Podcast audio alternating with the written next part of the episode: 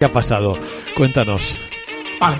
Sigo insistiendo en uno de esos valores eh, que, que siguen alcistas en el mercado español, marcando nuevos máximos históricos, siendo un valor disidente de todos los demás, porque todos han rebotado, pero ninguno ha marcado máximos. Logista lo está haciendo.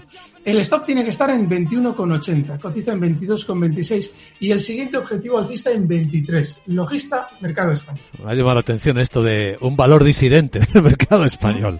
Qué bueno. Alberto Iturralde, analista independiente.